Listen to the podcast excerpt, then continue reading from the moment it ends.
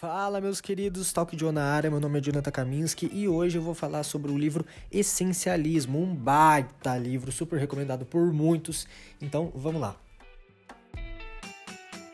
Essencialismo de Greg McKeown, um dos livros mais vendidos do New York Times, é um dos livros mais recomendados também por muitos, mas para principalmente aqueles que vivem atarifados com coisas vagas.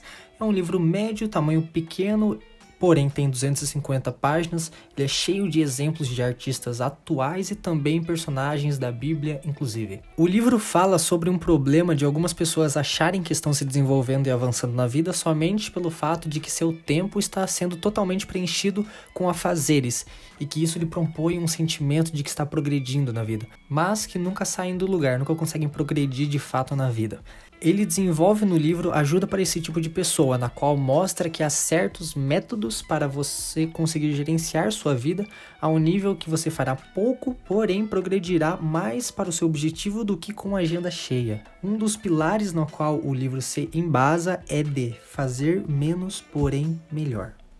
Como na própria contracapa do livro já diz, o essencialismo não se trata somente de estratégias ou de uma técnica de produtividade, mas sim de um método, um estilo de vida para te ajudar a enxergar o que é vital para sua vida e eliminar o resto que te atrapalha nesse objetivo, para que assim as pessoas possam fazer menos das coisas irrelevantes que ocupam maior parte do tempo e fazer mais daquilo que vai te guiar de fato ao seu objetivo.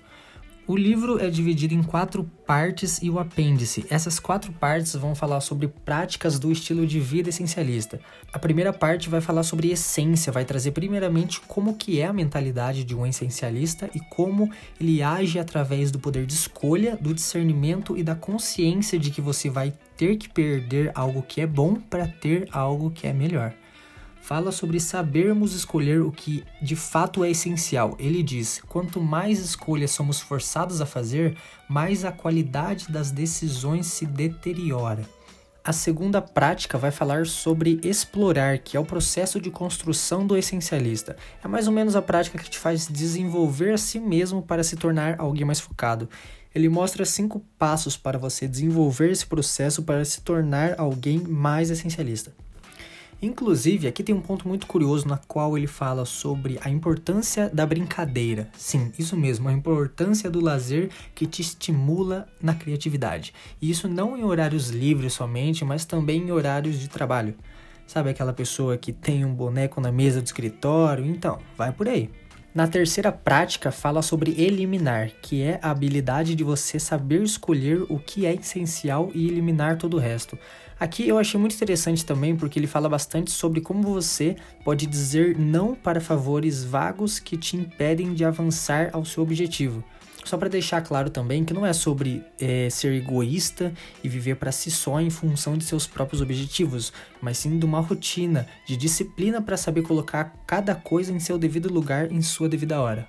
E novamente, ele dá cinco passos de como você pode se desenvolver nesse ponto. E esse terceiro ponto, inclusive, ele é bem desafiador para aquelas pessoas que não sabem dizer não para favores de amigos, na qual fala sim para tudo e no final das contas acaba se enchendo de trabalho, se enchendo de coisas a fazeres que na verdade não são suas próprias obrigações. E na quarta parte fala sobre executar, que é quando você vai colocar em prática o que é essencial na sua vida e em como você pode se prevenir também para imprevistos. Novamente, ele passa seis passos para você saber como colocar em prática tudo isso. E no final, no apêndice, ele termina o livro falando sobre o essencialismo e liderança e em como esses dois andam juntos. O livro, além de ser embasado nos quatro pilares que são essência, explorar, eliminar e executar, ele também é bem didático, pois em todo tópico ele coloca uma lista de como aquele assunto pode ser desenvolvido. Ele não somente fala o que fazer, mas como fazer também.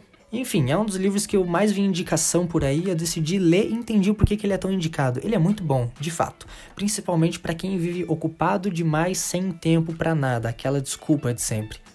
Enfim, é isso. Meu nome é Jonathan Kaminski. Se você quiser me seguir nas redes sociais, meu nome do usuário é Joe Kaminski.